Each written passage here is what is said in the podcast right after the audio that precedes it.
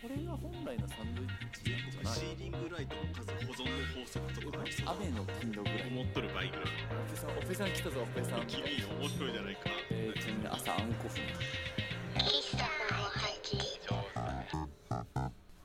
パーカーを引っ張り出しました達馬です寝室の椅子からお送りしてます翔太郎ですこの番組「喫茶ほぼ8」は日常の気づきや取り留めもないことを残していく番組です今週もコーヒーのお供にどうぞよろしくお願いいたしますよろしくお願いします秋めいてきましたいねやそうそう本当に加湿器出したんさああもう乾燥の季節を迎えますからねそうめっちゃ乾燥しててうちあの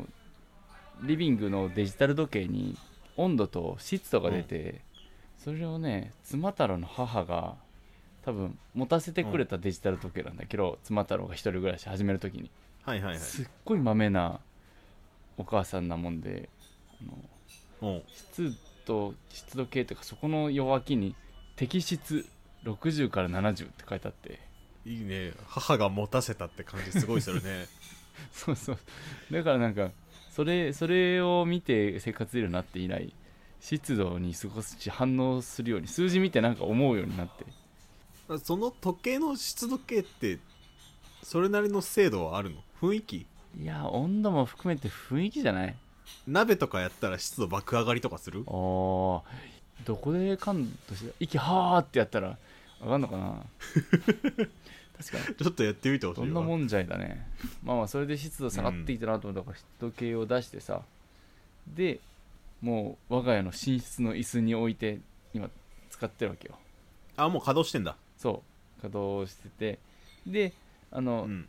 冬はね加湿器に譲るこの寝室の椅子に今日はちょっと訳あって寝室からお送りしてるんですけど久々座ろうとしたらあら汚いと加湿器の足の部分ってしまう時にちょっと綺麗にするぐらいだからねう、んだしなんかもうずっと湿度発してるわけだからまあなんか飛び散るよねしゃあないしゃあないんだけどね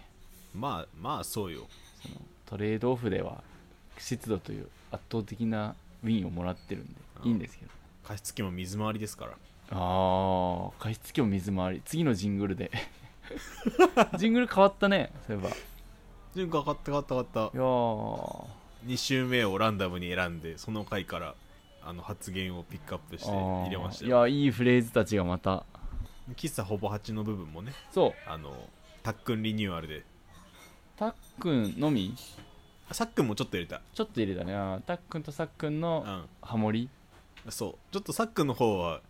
不完全すぎたのうで、ーんまだねちょっと早かったね何の番組が始まるか分かんない感じになっちゃいそうだった からあのお兄ちゃんたっくんの声も載せてあージングルジングルで合ってるかこあオープニングタイトル音源って俺は呼んでるあそうまあでもオープニングジングルでもタイトルジングルでも、うんリングが変わったねとりあえず一通り一新しようかなと思って、うんうんうんコツコツと新しいジングルも作りつつですね小出しにしていこうかなとうんお楽しみにだからあの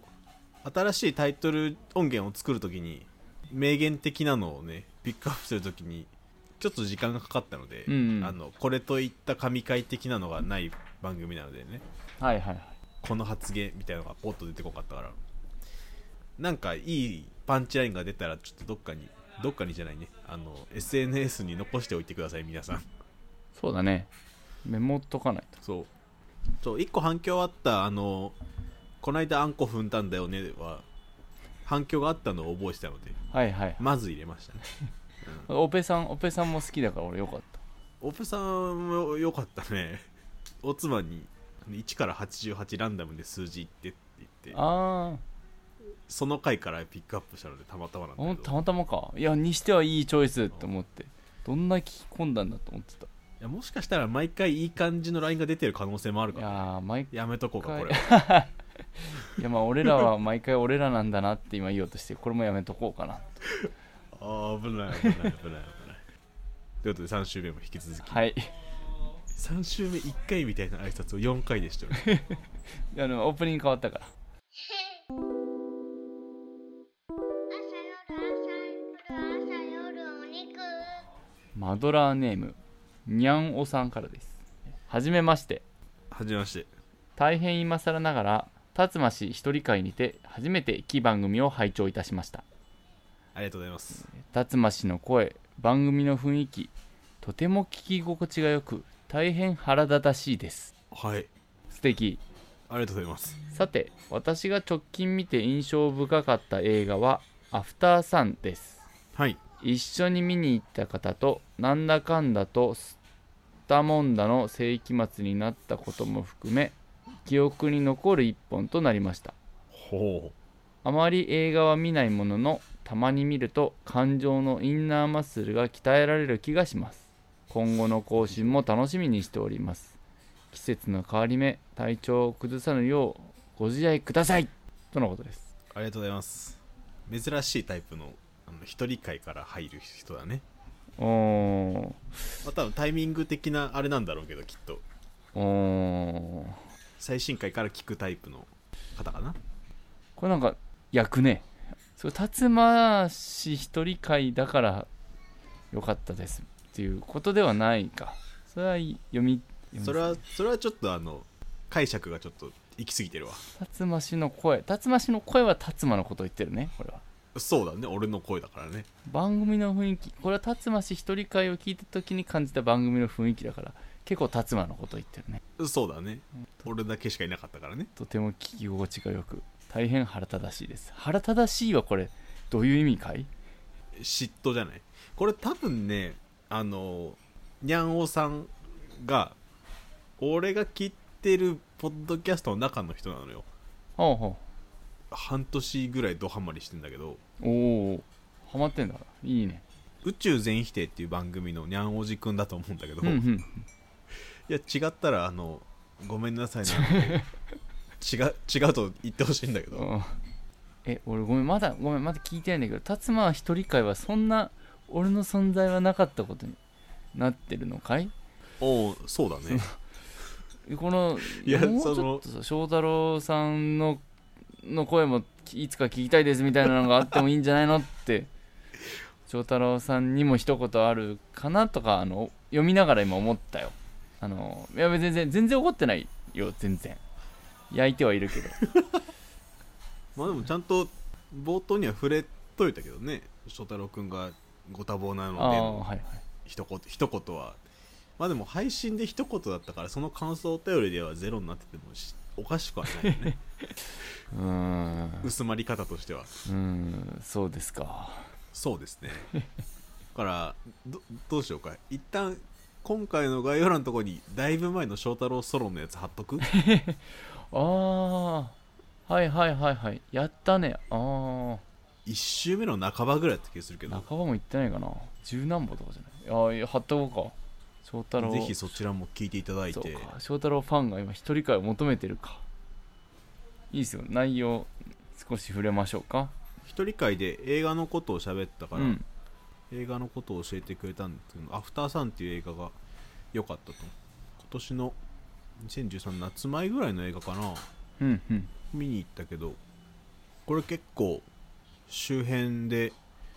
僕が見ている SNS のタイムラインで割とエモいやらなんやらで話題になっててうーんシングルファーザーと育った娘が大人になって20年前そのシングルファーザーのお父さんと過ごした夏休みを思い出してお父さんはあの頃こんなことを思ってたのかなみたいなことを考え考えるというか想像する映画なんだけどへ、えへえ面白い、まあ、結構いろんな人が自分に当てはめてうんうんプツプツ刺さってた映画でしたねうんうーんにゃんおさんはちょっと印象に残る部分違ったような んですけど吸ったもんだの世紀末になったことが、世紀末だもんね覚えなんか覚えてなさってるね世紀末ってこういう使い方をよくされる単語だけどさ、うん実際の世紀末がこういうイメージだったこと俺ら知らないよね知らないし人類世紀末21回20回ぐらいやってっけど、まあ、世紀とか数え出したのがいつ頃か分かんないけどあんまりねだからこの時の世紀って俺らが思う世紀と違うんじゃない20世紀の末のことじゃないのなんかあのノストラダムスの大予言とかで世界終わるみたいなので絶望してたところから来てたと思ってたけどいやあれも事実でも20あれも事実20世紀の末だから世紀末1999年2000年かまあそうだけどおうなんかなんかもうちょっと聖書じゃないけどあのーああそっかでもっと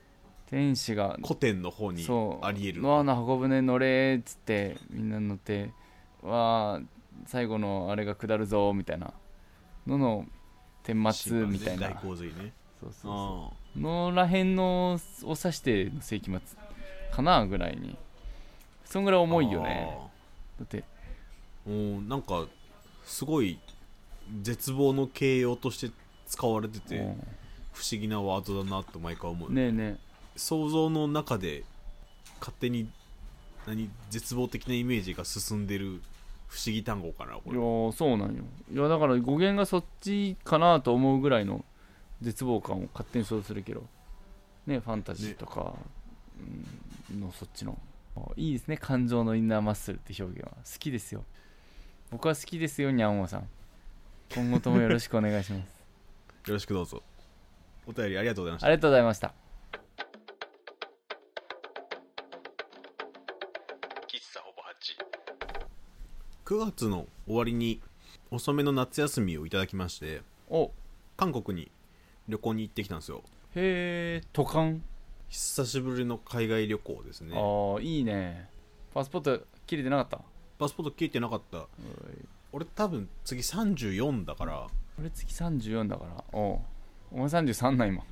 違う俺の年齢じゃなくて14で取って19で更新して24で更新したから次10年で34だねよしよしああ自分の年で覚えてんだ5年5年10年変わってるねっていうほどじゃないけどまだあんま期間計算やななんか免許証はさ本当に1819で取るからそこの計算可能だけどパスポートってまあ一回覚えちゃえばなんだろうけど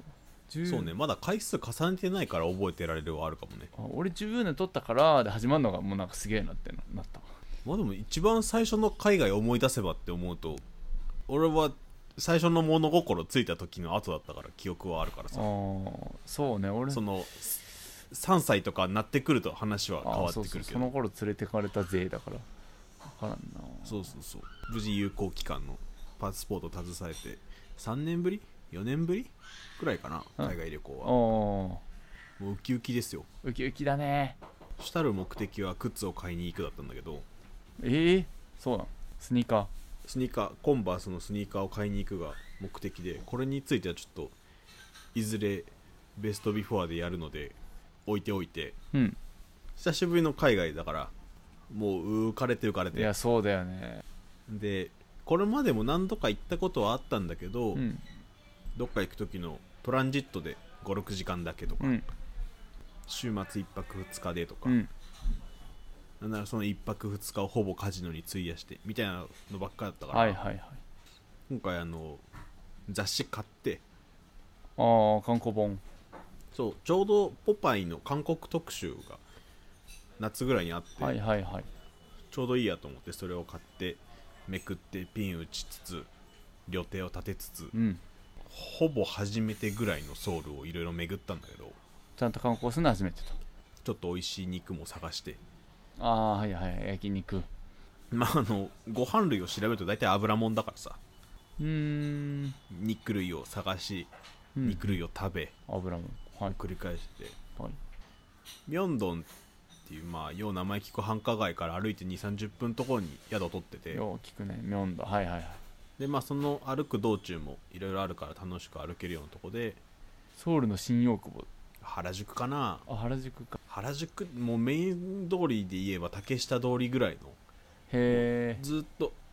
朝朝11時から夜2時ぐらいまで人がごった返してるようなところはいはいはいで屋台も出てて露天商もいてうんうんでまあいろんなショップがうんうんこうコスメとかもあったりするようなところなんだけど、うんうんそこ歩いてるとその偽物を売ってる人がたくさんいるのね、はいはいはいはいまあ、あの k p o p のアイドルがどっかの衣装で着たやつとかうんちょっと高めのストリートブランドシュプリームとかシテューシーの偽物あるよああ高めのストリートブランドはいはいはいまあそれはこう誰もが知ったもんでこう原宿にも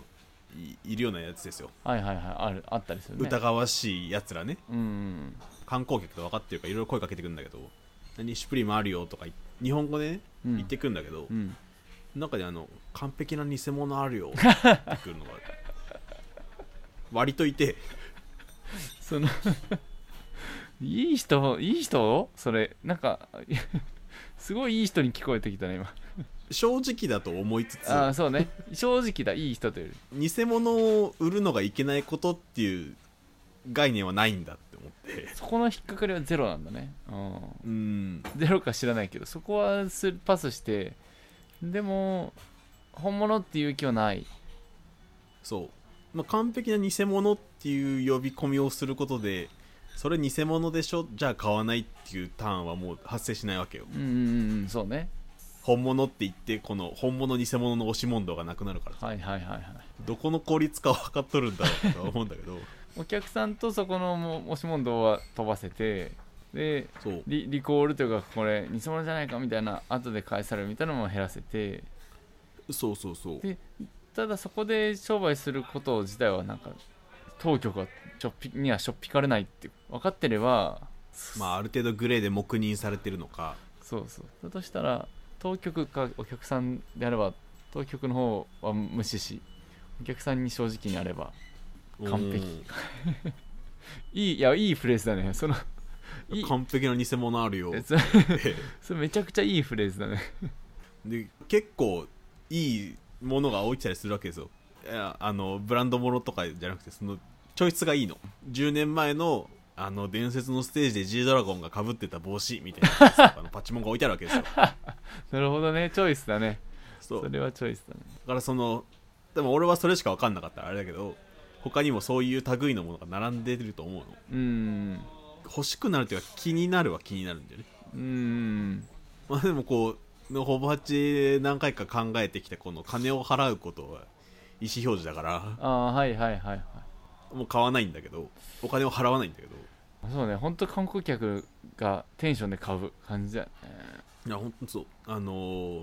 木刀とかそんな感じだよね修学旅行のあーそうそこれなんか潔さを感じたよね、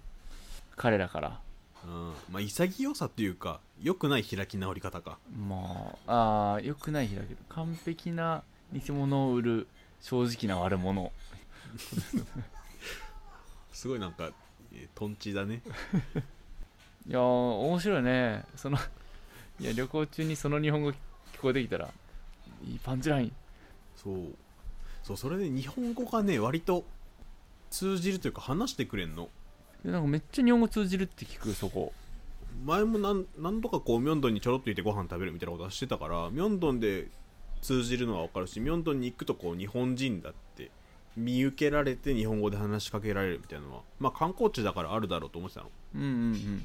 けどちょっと外れの方のその電車乗ってこう1時間ぐらいのとこでご飯食べに行ったりしても日本語で話しかけてくれるうんあしへえ皆さん知ってる日本語を、まあ、そのおじいちゃんおばあちゃんの世代になるとまたね歴史の背景もあるからなのかもしれないけど、うん最初ハングルでこういらっしゃいませ的なことを言われた時に日本語よりは英語の方がいけんじゃないかと思ってちょっと英語で言うんだけど、うんまあ、韓国人じゃないなって思うんだろうね向こうがでこっちがアジア顔してるからなんかまあ当てずっぽうなのか分かんないけど日本人みたいなこと言われて「へあえそうです」って言ってそこからもう日本語で始まって普通に会話できんだそのこれ欲しいんですけど何人とか「ああできるそのお店でする会話は普通にできる」へえなんなら日本語メニューがあったりするとこも意外と多いしこの日本で例えばお店入って韓国人の人がなんだろう日本で韓国人の人と会って例えば「アニョハセヨ」と「カムサハムニだから知ってるけどそんぐらい」みたいなそんな対応力じゃなくもっと対応してくれるもう一歩二歩行ける感じ、そうまあでも行った場所がこう全部ポパイに載ってるようなとこだから以前日本の雑誌の取材が入ってると思うとああなるほどねそれで見ていった場所だからっていうのはあるかもそうポパイ側がそういうとこだけを選んでたかもしれないけどああはいはいとって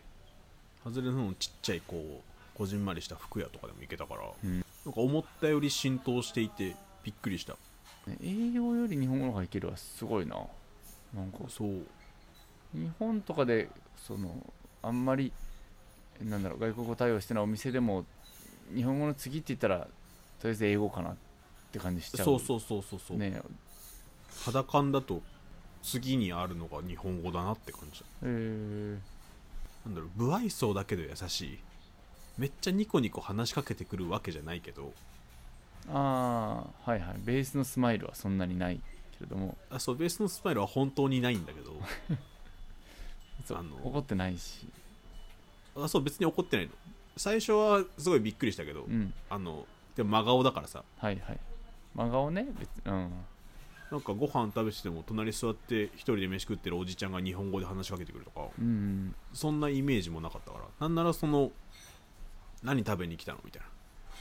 なあのチヂミが食べたくてみたいなこと言ったらここチヂミ有名なお店だから食べた方がいいよみたいなトッポキはあんまりって 言ったりそう地元のおじちゃんたちって感じ常連のおじちゃんたちみたいな感じそのう人ねたちがそのノリで話しかけてくるのそうなんならこう代わりに注文してくれたりとかはいはいはい意外し知らない感じだったそうだね予想してない感じだった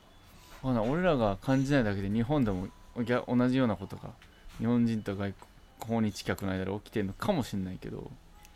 でも隣に中国人の旅行客いてご飯食べたら話しかける俺はせんおじいちゃんたちは知らんそうかそうだね年年齢というかまあ個人差が一番大きいけどいや本当に個人差ありだしもう雰囲気いやでもよっぽど街中じゃ12時間ぐらい外れたところで変換しちゃってるしそこならあるのかなと思うけど都心じゃなんかなさそうだなと思うねやっぱ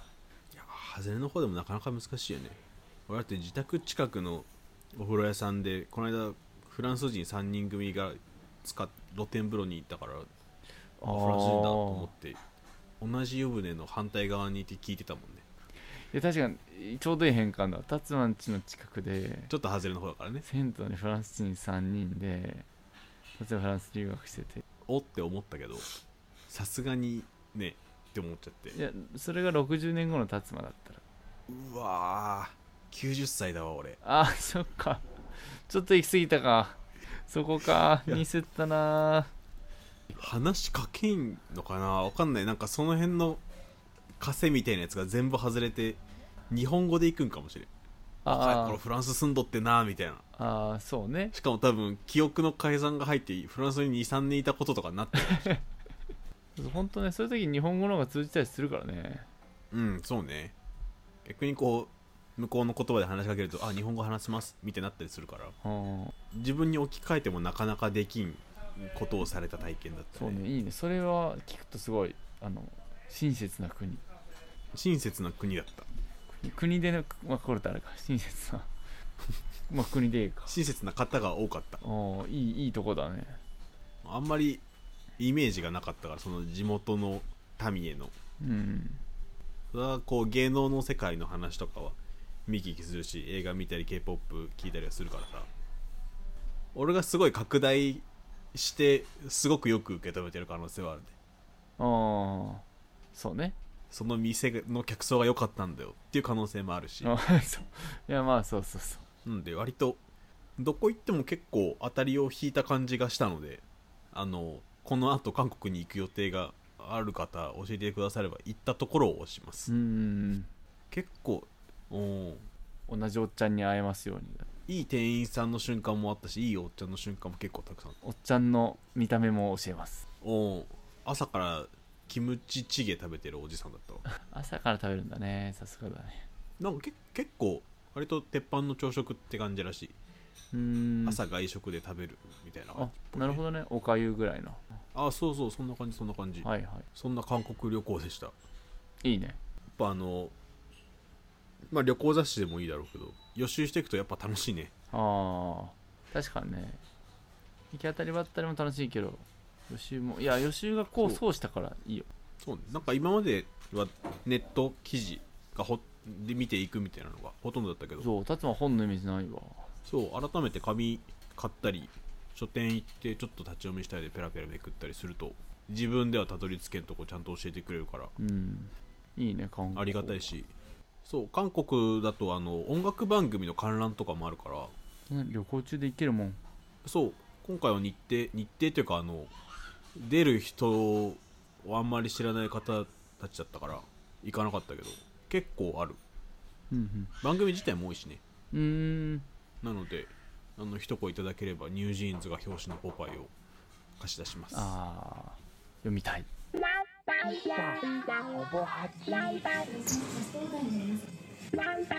好吧，还这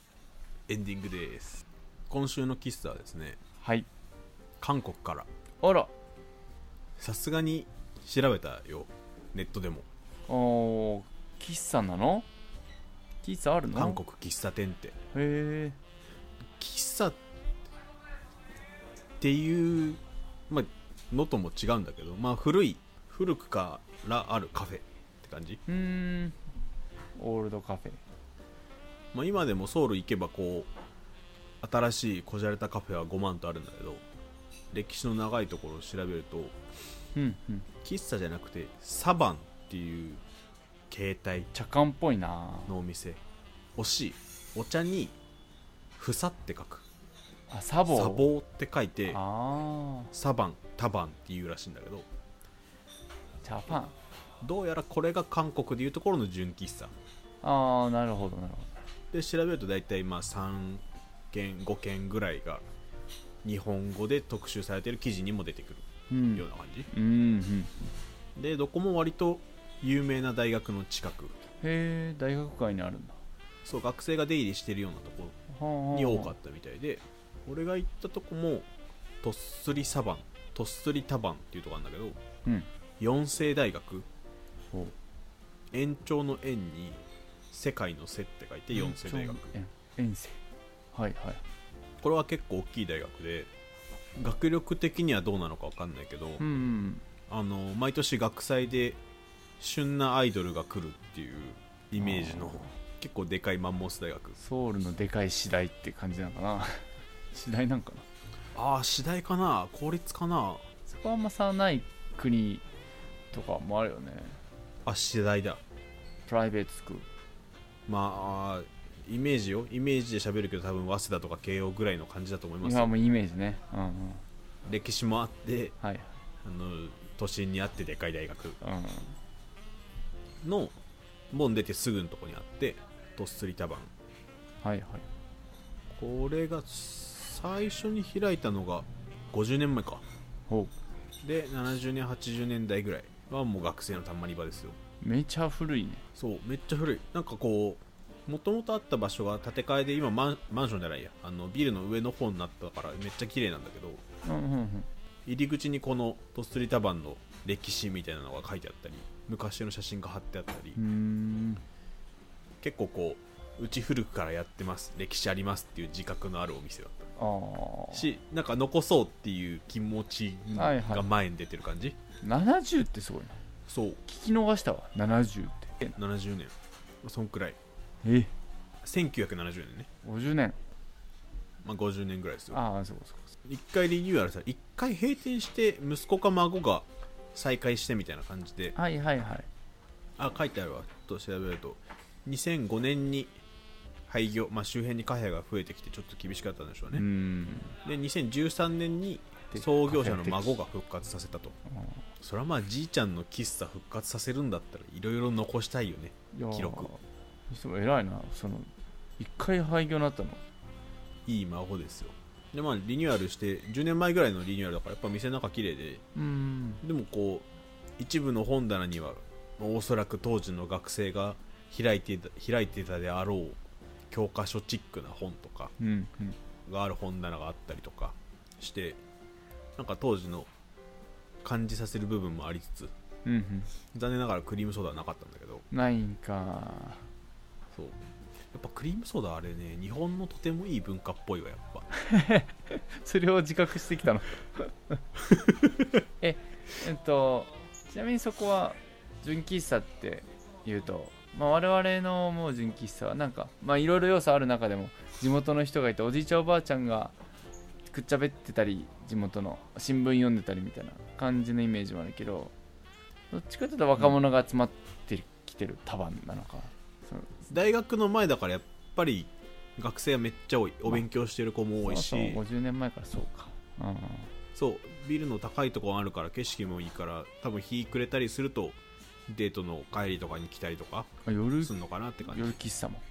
あ夜めっちゃ遅くまでやってた10時とか11時とかああなるほどなるほどはいはいちょっとつかむそうだからまああの若者が多いけど多分ずっとこの客層なんだろうなって感じうーんもしかしたらこう懐かしむ意味でたまに来るお年寄りがいるかもって感じああわしゃらのわしらの出会いはのうってあそうそうそうそうそうがあるかもしれんって感じゃあその日本の喫茶文化的に言えばコーヒーティーとは別でそれこそ辰馬の言うクリームソーダ的なそういうなんだろうエイドだったりプリンアラモードだったりじはねそなういんうかまあメニュー全貌はなんだあれ多晩カフェ関わらずアイスアメリカーノをガブガブ飲むらしいのガブガブ飲むほガブガブ飲むらしい のほらあのスタバでいうとこのベンティみたいなサイズあれにいくつ入るか知らんけど一番でっかいサイズのカップを持って街歩いてる人も割といるうしへ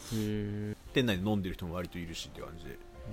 それが、まあ、喫茶特有のじゃないけどうん韓国のコーヒーって感じはいはいはいだったのかなでお店の名物で言うとどうやらウインナーコーヒあそうなのーうんそれ喫茶感プラスプラスプラスじゃないですか当時のたあの廃業前創業者がやってた頃の学生がよく飲んでたみたいなことは書いてありましたねあらそうそんでこのドストリタバンがでも学生学生じゃない大学の前だからかはいはい待ち合わせに使われてたんだろうね、うん、待ち合わせ会えなかった時に付箋でやり取りしてたっぽいのほあ駅の掲示板じゃないけどあー伝言板かう名古屋市交通局から急に消えたあれね使ってる人見たことないいたずらでしか見たことないいたずらしかないね黒板みたいなはいはいはいはいそうみたいな感じでこうビルの上の店のフロアの出たとこのエレベーターホールにめっちゃ付箋貼ってあってへえ当時からずっとやってたんだろうなって感じ当時のがって感じかへえ今それこそその、うん携帯とかネットとかない頃にない頃の当時あこの束で待ち合わせなっつってやってた時のやつなのかなって感じは結構そんな感じでなんか大学前にあるカフェっていう風に行っちゃうとあんまり俺らが行かないタイプの店かとも思っちゃうけどあいやそうねまあ結構ちゃんと歴史ある多番純喫茶要素も多くあるって感じのところでうーんいいね大満足でした、いやーそれいいなえー、4世大学前とっすり多番それだぜひということで喫茶おわしでは番組の感想2人への質問、えーあなたの海外旅行記パスポートの更新年翔太郎会の感想などなどを募集しております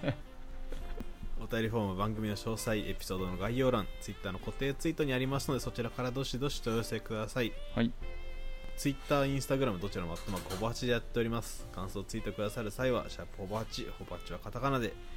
エピソードのリンクもつけてくださるとこれ幸いにございます他にお知らせはありますかじゃあそのうちありますね翔太郎一人会